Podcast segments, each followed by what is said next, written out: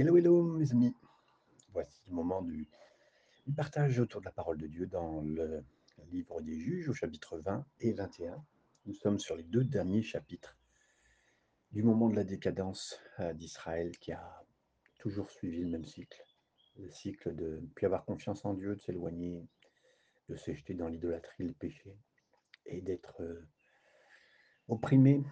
Et, puis après, ben, effectivement, de crier à Dieu pour que Dieu en, en sorte. Et à chaque fois, donc, d'où le livre des juges, Dieu a envoyé un libérateur. Le mot juge, libérateur est quasiment le même. Et il a sauvé plusieurs fois Israël. Donc on retrouve toujours ces mêmes cycles où on s'éloigne de Dieu et on vit des moments d'oppression, mais en criant à Dieu, Dieu, les, Dieu entend.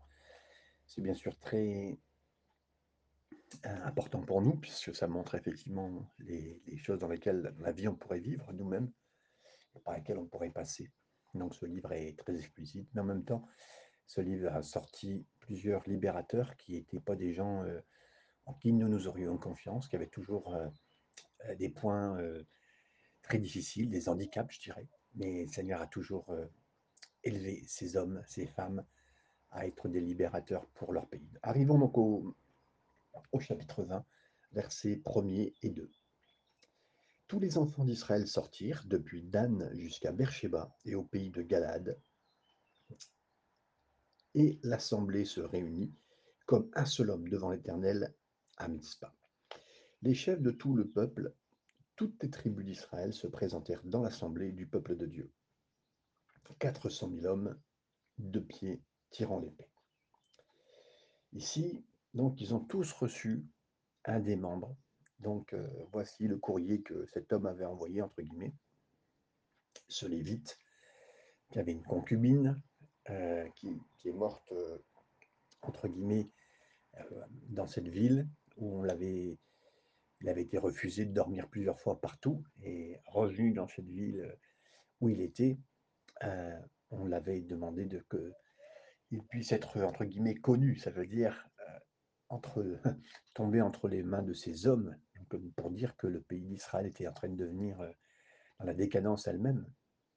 On l'avait refusé partout, alors que normalement l'hospitalité devait être apportée en Israël et dans toutes les tribus, dans toutes les villes, dans tous les contrées. Mais il avait été refusé. Et c'est se retrouver dans une ville un peu très ouverte, très particulière. Là, euh, sa femme avait été abusée toute la nuit par des hommes. Et le lendemain, il l'avait récupérée, mais elle était morte dans les heures qui suivaient. Et donc, euh, il a coupé chacun des membres, 12 membres, enfin 12 membres entre guillemets, euh, 12 parties qu'il a envoyées aux chacune des, tribus en disant voilà ce qui est passé. Donc, euh, c'est là où nous sommes.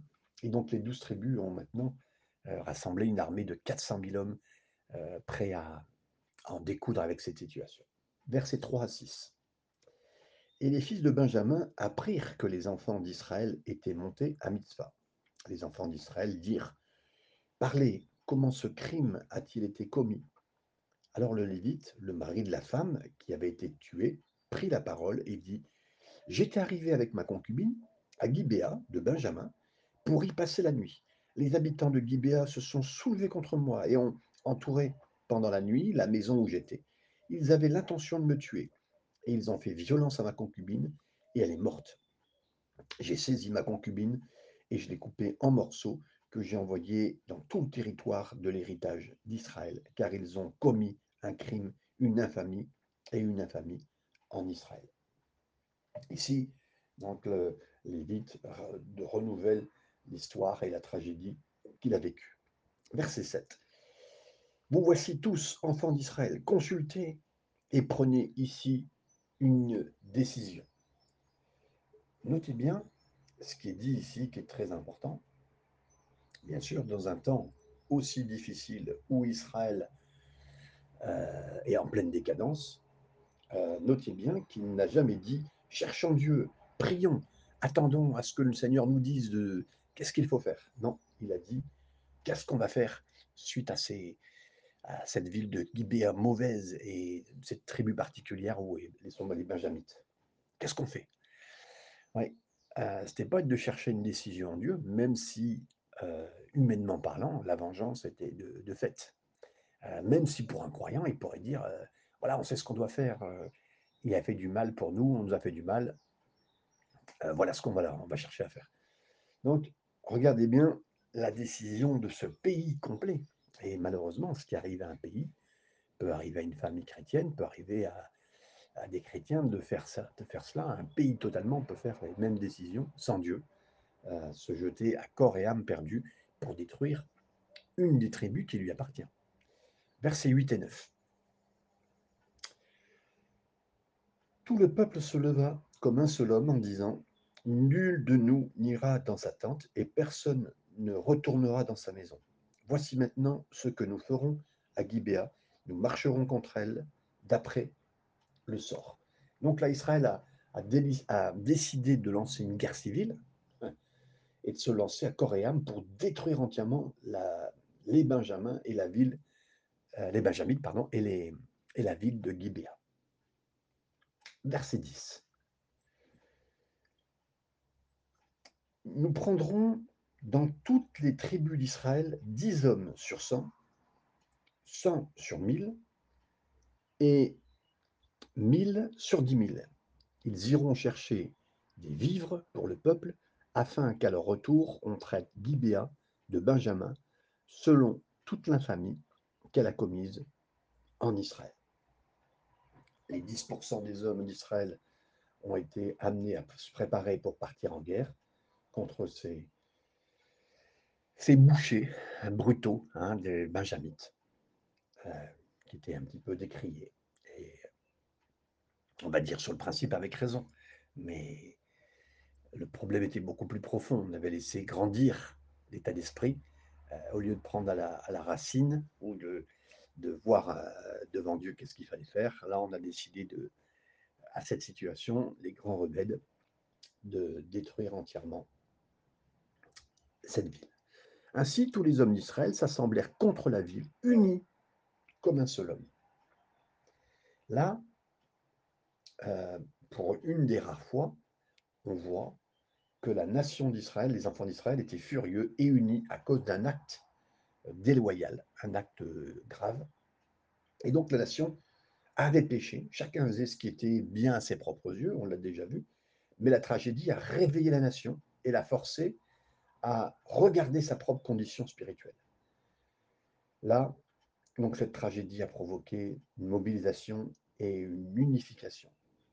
Ça vous dit rien, mes amis aussi, quand euh, on a vécu ce drame, nous, euh, en, novembre, euh, en novembre au Bataclan, toute la France s'est mise ensemble pour essayer de gérer, mais on est quelques années plus tard maintenant, et aucune chose n'a été faite. Et là, je parle bien sûr d'actes terroristes qui ont été faits. Le 11 septembre, été pareil aux États-Unis, se sont unis, mais voyons aussi qu'est-ce que ça a changé. Rien, le pays s'est uni. C'est pas aucun pays, que ce soit la France, les États-Unis ou un autre pays, suite à des complications, des difficultés, des actes terroristes, non, sont mis à chercher Dieu. Et la situation va de mal en pis. c'est pas en traitant le terrorisme, c'est pas en traitant l'islam radical que les choses vont changer, mes amis. C'est en revenant au Seigneur.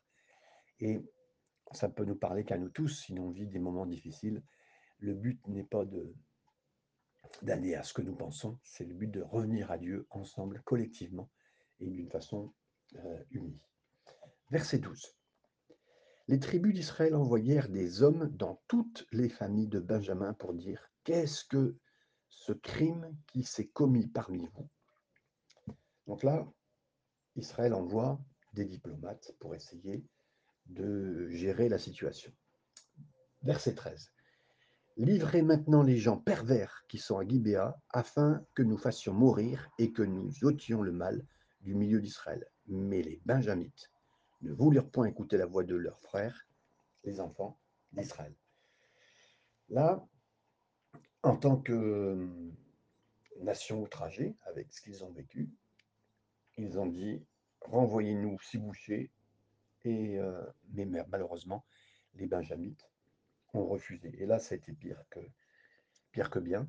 La situation, bien sûr, c'est euh, pas du tout améliorée, mais euh, au contraire, totalement, totalement éclatée. Versets 14 et 15. Les Benjamites sortirent de leur ville et s'assemblèrent à Gibéa, pour aller combattre les enfants d'Israël.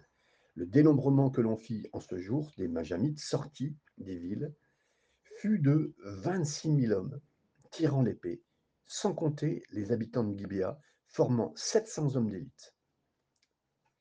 Donc là, le petit groupe des Benjamites a constitué une armée de 26 700 euh, euh, personnes, 26 000 euh, guerriers normaux, plus 700 d'élite, des gauchers. On en a vu souvent dans, le livre de, de Juges.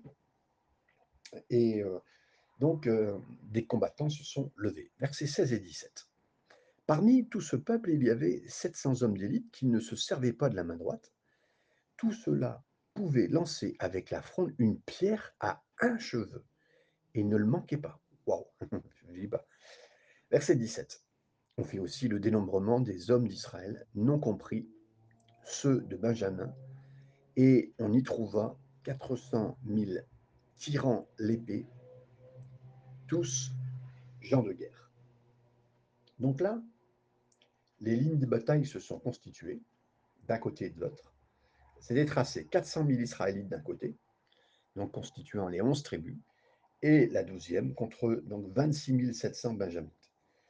Le fait que 700 Benjamites aient été gauchers rappelle euh, que l'un des Benjamites gauchers les plus courageux de tous les temps, c'était Ehud, qu'on a retrouvé, que je parlais tout à l'heure, dans Juge chapitre 3. Et le fait qu'ils puissent lancer une pierre à moins d'un cheveu de leur cible rappelle un jeune berger aussi d'élite qui était aussi fort avec sa fronde. Et c'était euh, bien sûr David euh, capable de, de vivre cela. Verset 18, le début, nous dit Et les enfants d'Israël se levèrent, montèrent à Bethel et consultèrent Dieu en disant Qui de nous montera le premier pour combattre les fils de Benjamin? L'Éternel répondit Judas montera en premier. Donc là, à la fin, à la fin de toutes les décisions qui sont prises, il demande quand même au Seigneur euh, Qu'est-ce qu'on fait, Seigneur? Mais attendez, les gars, euh, excusez-moi, je, me mets dans l'histoire comme vous. Les Israélites n'ont pas prié en disant Est-ce qu'on doit attaquer? Non, non. Ils ont dit Lequel d'entre nous attaquera le premier? Et, c'est souvent un petit peu comment nous nous prions. Euh, on n'ouvre pas nos cœurs au Seigneur en disant Seigneur, qu'est-ce que tu veux? Non, non, on dit Seigneur, voici mon choix. Euh, qu'est-ce que tu en penses? A ou B? Voilà, on donne plutôt deux options au Seigneur, alors que le Seigneur aurait de nombreuses alternatives, j'en suis sûr, à nous donner, euh, alors que nous, on connaît pas grand-chose ou on connaît même rien de l'avenir. Voilà. Et donc, c'est une façon euh, très dangereuse de prier que de dire au Seigneur, Seigneur, c'est soit ça, soit ça. Non, on veut tout donner au Seigneur on veut tout lui laisser, on veut lui laisser euh, l'entière euh, possibilité de, décider. Et quand on prie, on doit chercher le cœur du Seigneur dans le silence, dans l'humilité, en disant Seigneur, qu'est-ce que tu veux pour moi? Qu'est-ce que tu voudrais pour moi, pour mon avenir, pour mon cœur, pour ma vie? Et puis, vous vous rappelez aussi euh, la prière d'Ézéchias. il a prié en disant Seigneur, s'il te plaît, accorde-moi la guérison. C'était compliqué, mais il l'a demandé. Il demandait la guérison, c'est dans 2 Rois chapitre 20. On lui annonçait qu'il allait mourir. Et voilà. Et Dieu a bien sûr euh, répondu euh, avec quelque part, il y a deux volontés dans la volonté de Dieu. Il y a la volonté, on va dire, parfaite, sa volonté parfaite, et puis il y a la volonté permissive, c'est-à-dire qu'il permet, c'est pas ce qu'il aurait voulu, mais il permet certaines choses. Et c'est un peu comme si Dieu disait, si c'est ce que tu veux faire, ok, vas-y, tu vas absolument que ça se passe comme ça, je te laisse aller. Et là, quelque part, il voulait absolument attaquer Benjamin, la, tribu de Benjamin, les Benjamites. Et donc, Dieu a dit, ok, bah, t'envoies en premier Judas. Donc, c'est bien sûr ce que le Seigneur a permis. Verset 19 à 23. Dès le matin, les enfants d'Israël se mirent en marche et ils campèrent près de Gibéa. Et les enfants d'Israël s'avancèrent pour combattre ceux de Benjamin, et ils se rangèrent en bataille contre eux devant Gibéa. Les fils de Benjamin sortirent de Gibéa, et ils étendirent sur ce sol, sur le sol, ce jour-là, 22 000 hommes d'Israël. Le peuple les hommes d'Israël reprirent courage et ils se rangèrent de nouveau en bataille dans le lieu où ils s'étaient placés le premier jour. Et les enfants d'Israël montèrent et ils pleurèrent devant Dieu jusqu'au soir. Ils consultèrent l'Éternel en disant, Dois-je m'avancer encore pour combattre les fils de Benjamin, mon frère? L'Éternel répondit, Montez contre lui. Donc c'est déjà, entre le verset 19 à 23, ce qu'on vient de voir ici, c'est un bouleversement militaire incroyable lorsque la tribu de Benjamin, les lanceurs de pierre, se sont mis à tirer, tuer avec l'autre équipe, et ils ont tué 22 000 Israélites sur les 400 000, vous imaginez? Ils étaient plus nombreux, on aurait pu dire qu'ils vont gagner. Non, non. Mais comment est-ce possible? C'est demandé Israël. Est-ce qu'on n'a pas prié? Alors ils se mettent à prier une nouvelle fois en disant mais est-ce qu'on y retourne et qu'est-ce qu'on envoie en premier? Euh, Ils ne remettent pas tout en cause. Ils remettent juste un petit peu dans quel ordre il faut le faire. Et euh, ça vous dit quelque chose, bien sûr, mes amis, mais voyons la suite, versets 24 et 25. Les enfants d'Israël s'avancèrent contre les fils de Benjamin le second jour, et ce même jour, les Benjamites sortirent de Gibéa à leur rencontre, et ils étendirent encore sur le sol 18 000, à 18 000 hommes, des enfants d'Israël, tous tirant l'épée. Donc là, dans leur seconde défaite, 18 000 Israélites ont été tués. Comment ça, comment ça se peut? Ici, les, les, gars ont, pourtant prié, ils ont cherché la bénédiction de Dieu, et leur nombre était en plus en, plus grand nombre. Mais ça a été une défaite encore une fois cuisante, et euh, le fait de perdre déjà 22 000 personnes, euh, ça aurait dû être une partie de plaisir normalement, mais ils ont été fauchés et 40 000 en deux jours. Euh, ça a été euh, une défaite fortement cuisante. Verset 26 à 31. Tous les enfants d'Israël et tout le peuple montèrent et vinrent à Bethel. Ils pleurèrent et restèrent là devant l'Éternel. Ils jeûnèrent en ce jour jusqu'au soir. Et ils offrirent des holocaustes, des sacrifices d'action de grâce devant l'Éternel. Et les enfants d'Israël consultèrent l'Éternel. Et c'était là que se trouvait alors l'arche de l'alliance de Dieu. Et c'était Phiné, fils d'Éléazar, fils d'Aaron, qui se tenait à cette époque en présence de Dieu. Et ils dirent, dois-je marcher encore pour combattre les fils de Benjamin, mon frère, ou dois-je m'en abstenir? L'Éternel répondit, montez, car demain je les livrerai entre vos mains. Verset 29 à 31 encore. Alors Israël plaça une embuscade autour de Gibéa. Les enfants d'Israël montèrent contre les fils de Benjamin, le troisième jour, et ils se rangèrent en bataille devant Gibéa, comme les autres fois. Et les fils de Benjamin sortirent à la rencontre du peuple, et ils se laissèrent attirer loin de la ville. Ils commencèrent à frapper à mort euh, parmi le peuple comme les autres fois, et sur les routes dont l'une monte à Bethel et l'autre à Gibéa par la campagne, et ils tuèrent environ 30 hommes d'Israël. Qu'est-ce qui se passe à ce moment-là? Donc là, il y a eu une stratégie euh, gagnante à ce moment-là, une stratégie qu'Israël avait utilisée avec succès dans la bataille de Haï. Euh, pourquoi? Parce qu'Israël avait perdu des hommes euh, cette fois-là, et ils le Seigneur avait trouvé cette solution. Et certains disent que c'était parce qu'ils se sont engagés dans une voie de confrontation, plutôt de tenter une réconciliation.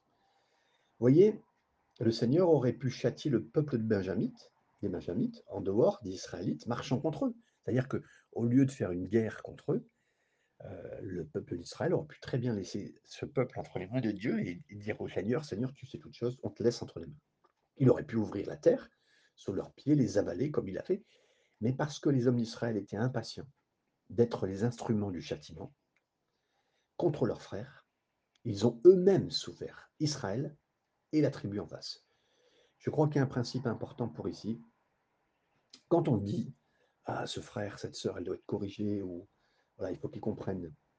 Et, je vais le faire comme ça, voilà.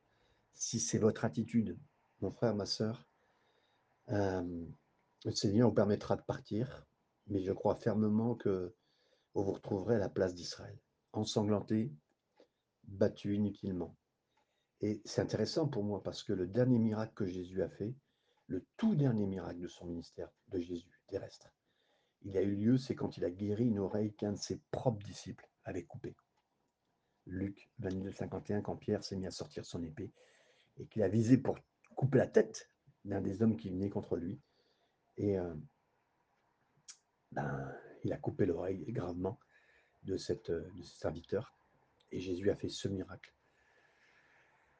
Mes amis, en tant que croyants, quand on essaie de faire notre propre justice, notre propre justice à nous, en pensant que c'est pas bien que nos frères, nos sœurs ont fait des mauvaises choses, euh, on le fait encore aujourd'hui, on prend l'épée de l'esprit.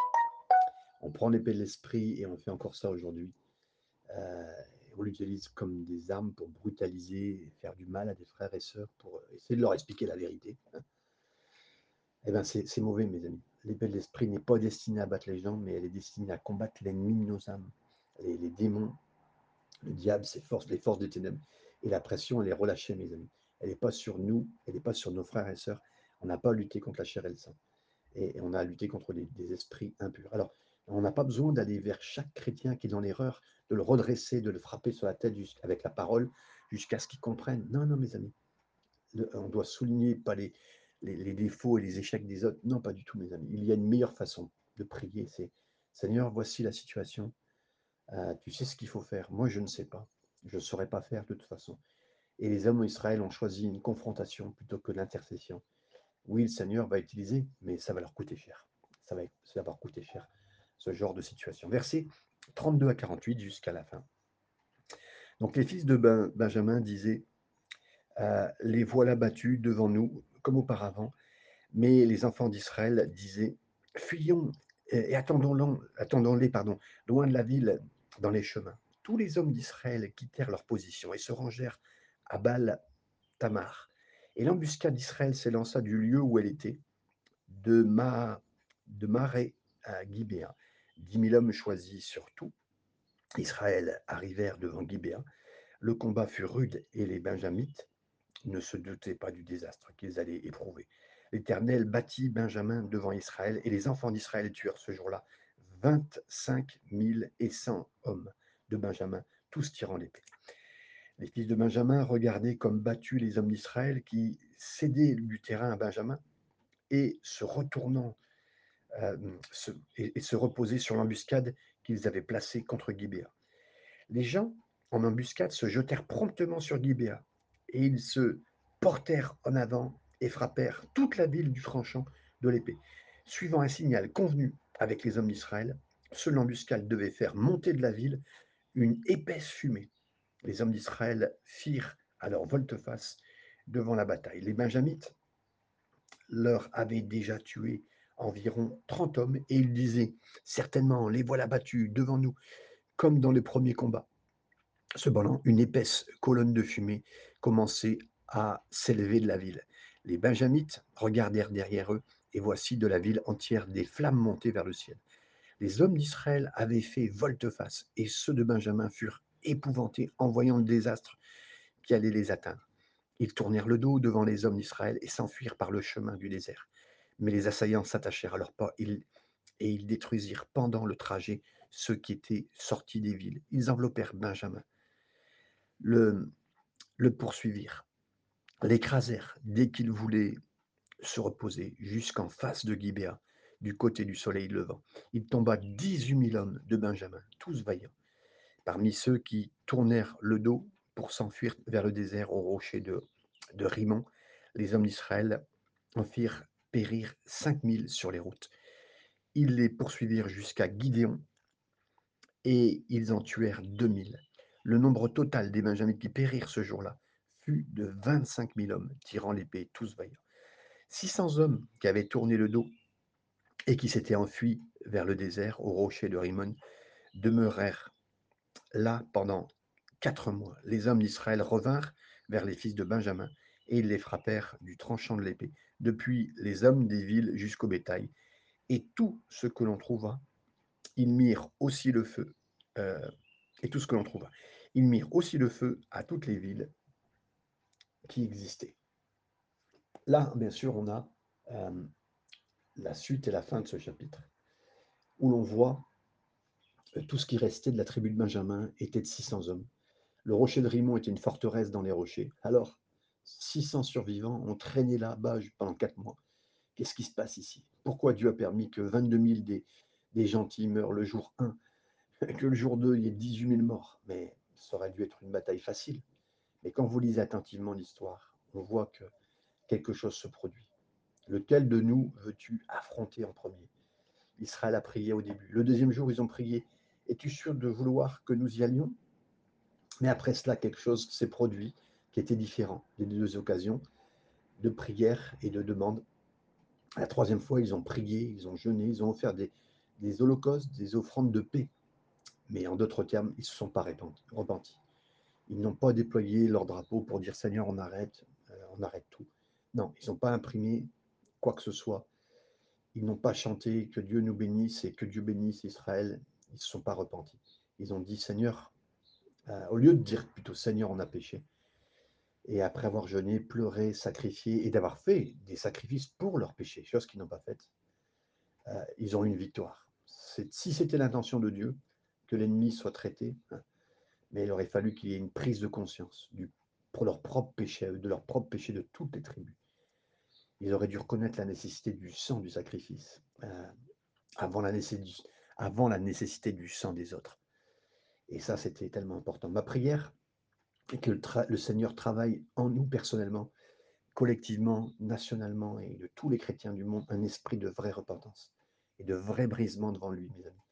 Euh, si, ça pouvait provoquer et mettre en évidence non pas l'offrande de mes holocaustes ou de quoi que ce soit, mais plutôt ce que Jésus a fait pour nous euh, et il est devenu le seul sacrifice puissant pour s'occuper de mon péché. Et ça, c'est la suite d'une importance. On continue. J'essaye de, euh, voir avec, vous le, chapitre 21. Euh, Les hommes d'Israël, verset 1er, avaient juré à Mitzpah en disant Aucun de nous ne donnera sa fille pour femme à une Benjamite. Avant d'attaquer Benjamin, un moment de passion et d'émotion, les 400 000 ont dit On ne donnera pas nos filles et on ne les mariera pas. Mais là, parce que la Bible, dit fais attention aux vœux que tu fais. Et là, en plein euh, moment difficile, ils ont fait ce vœu de ne pas donner euh, quelque part leur fille. Mais maintenant, il y a un petit retour vers ce peuple qu'ils viennent de détruire, leur propre peuple, ils ont détruit, et puis ils se mettent à continuer. Dans la même décadence, ils suivent leurs idées. Versets 2 et 3. Le pain vint à Bethel, et il resta devant Dieu jusqu'au soir. Ils élevèrent la voix, ils versèrent d'abondantes larmes, et ils dirent au Éternel, Dieu d'Israël, pourquoi est-il arrivé à Israël qu'il manque aujourd'hui une tribu à Israël? Mes amis reviennent au Seigneur, mais à cause des morts qu'ils ont fait eux-mêmes. Euh, c'est presque humoristique, c'est pas tragique, c'est humoristique. Là, euh, tout Benjamin scandaleusement euh, s'est rebellé parce qu'ils ont défendu des pervers sexuels, ils ont provoqué une réaction massive du reste d'Israël. Mais bien qu'il y ait une rébellion et une réaction les concernant, ils ont tenu Dieu pour responsable et crié Seigneur, une de nos tribus est, sur le point de disparaître. Pourquoi, as-tu laissé ça arriver? Euh, Est-ce que c'est pas comme nous? Voilà. Alors qu'ils violaient les préceptes de Dieu, les préceptes et les principes de Dieu. Ils ont ignoré les statuts de Dieu, ils n'ont pas écouté la conduite de Dieu, ce que Dieu voulait. Et ils se rebellaient. Et euh, soit ils, réagissaient d'une façon excessive, ce qu'ils ont fait, et maintenant ils, en veulent. Ils disent Seigneur, ma vie, c'est, c'est le foutoir. Mais le Seigneur est si parfait et miséricordieux, et aimant et pur, mais, et il est vraiment bon. Par conséquent, si les choses tournent mal, je n'ai pas le droit de dire au Seigneur, c'est ta faute, Seigneur. C'est Souvent, j'ai mis la main dedans et j'ai essayé de moi-même gérer mon processus. Et euh, voilà ce que ça donne. Euh, le Seigneur a fait tout ce qu'il pouvait pour se rendre, euh, pour rendre ma vie prospère et merveilleuse, épanouie et juste, mais il m'a donné son esprit, il m'a sauvé mon âme et euh, je ne l'ai pas écouté. C'est souvent ce qui s'est passé. Verset 4. Le lendemain, le peuple se leva de bon matin, ils bâtirent là un hôtel, ils offrirent des holocaustes et des sacrifices d'action de grâce. Des actions de grâce. Le peuple ici semble être euh, à adorer le Seigneur, mais euh, il n'était pas en train de s'attendre au Seigneur.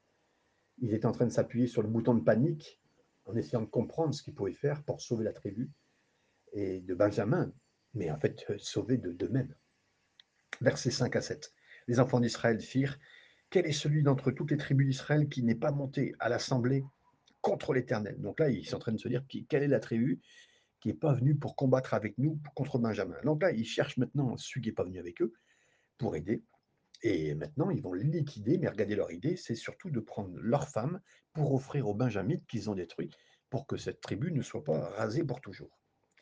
Donc, car on avait fait un serment solennel que quiconque contre quiconque ne monterait pas vers l'Éternel à Mitzpah, on avait dit il sera puni de mort, les enfants d'Israël éprouvaient du repentir au sujet de Benjamin, leur frère, et il disait aujourd'hui une tribu a été retranchée euh, d'Israël, verset 7. Que ferons-nous pour procurer des femmes à ceux qui ont survécu, puisque nous avons juré par l'Éternel de ne pas leur donner nos filles, de nos filles pour femmes?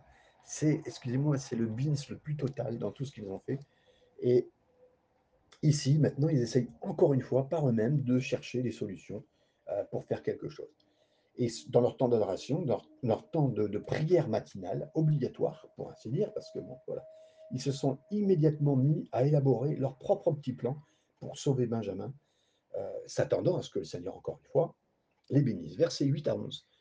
Y a-t-il quelqu'un d'entre les tribus d'Israël qui ne soit pas monté vers l'Éternel à Mitzpah? Et voici, personne, une personne de, personne de Jabès en Galade n'était venu au camp de l'assemblée.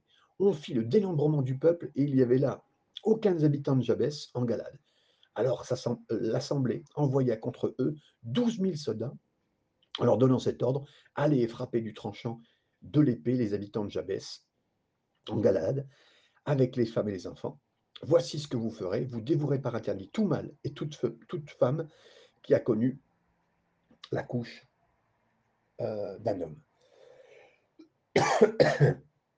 Qu'est-ce qu'on va faire? Se, sont dit les, gens d'Israël. Euh, nos pauvres frères n'ont plus de femmes, ben quoi, on, a un serment qui a été fait, donc on ne va pas mentir de ce serment qu'on a fait devant Dieu. Euh, on avait dit quiconque se joindrait à, nous, à notre croisade contre les Benjamites, serait mis à mort. Bon, quiconque ne serait pas venu, pardon, euh, serait mis à mort. Eh bien, les hommes de Jabesh ne sont pas venus avec nous à Galaad, donc on va venir vers eux. Ils ne nous ont pas rejoints, on va les tuer. Et puis, donc, vous tuez les hommes et les femmes, tous ceux qui ont couché les uns avec les autres, les couples normaux, et ceux qui n'ont pas eu, euh, des femmes qui n'ont pas eu de mariage, on va les reprendre et on va les offrir à, nos, à cette famille de Benjamin. Donc là, il n'y a pas eu une tentative de rechercher la vérité, d'aider ou de guérir. Non, non. Ils voulaient juste réparer le problème benjamite qu'ils avaient causé. Et ils semblaient juste à leurs propres yeux même d'utiliser Jabesh, cette ville de Jabesh qui n'était pas venue euh, pour le faire. Mais les amis, peut-être que cette ville de Jabesh n'avait peut-être pas jamais eu le message. Hein. Ils ne se posaient pas la question. Est-ce qu'ils avaient reçu le message à l'époque? Ce n'était pas comme aujourd'hui avec le téléphone, Internet et tout ce qu'on a. Euh, ils se sont dit non, non, Jabès n'est pas venu on va les détruire aussi. Verset 12. Ils trouvèrent parmi les habitants de Jabès en Galade 400 jeunes filles vierges qui n'avaient point connu d'homme en couchant avec lui, et les amenèrent dans le camp à Silo, qui, était, euh, qui est au pays de Canaan. Donc là, les, Israélites ont trouvé ces 400 femmes vierges. Hein, et puis, euh, est-ce qu'ils ont cherché Dieu à ce stade Encore une fois, non, pas du tout. Attendait-il le Seigneur? Non. Ils ont continué avec leur propre plan et leur propre programme. Verset 13 à 18. Toute l'assemblée envoyait des messagers pour parler aux fils de Benjamin qui étaient au rocher de Rimon et pour leur annoncer la paix. En ce temps-là, les Benjamites revinrent et on leur donna euh, les femmes à qui l'on avait laissé la vie parmi les femmes de Jabès en Galade. Mais il n'y avait pas assez pour eux. Le peuple éprouvait du repentir au sujet des Benjamins car l'Éternel avait fait une brèche dans les tribus d'Israël. Les anciens de l'assemblée dirent Que ferons-nous pour provoquer, pour procurer, pardon, des femmes à ceux qui restent, puisque les femmes de Benjamin ont été détruites?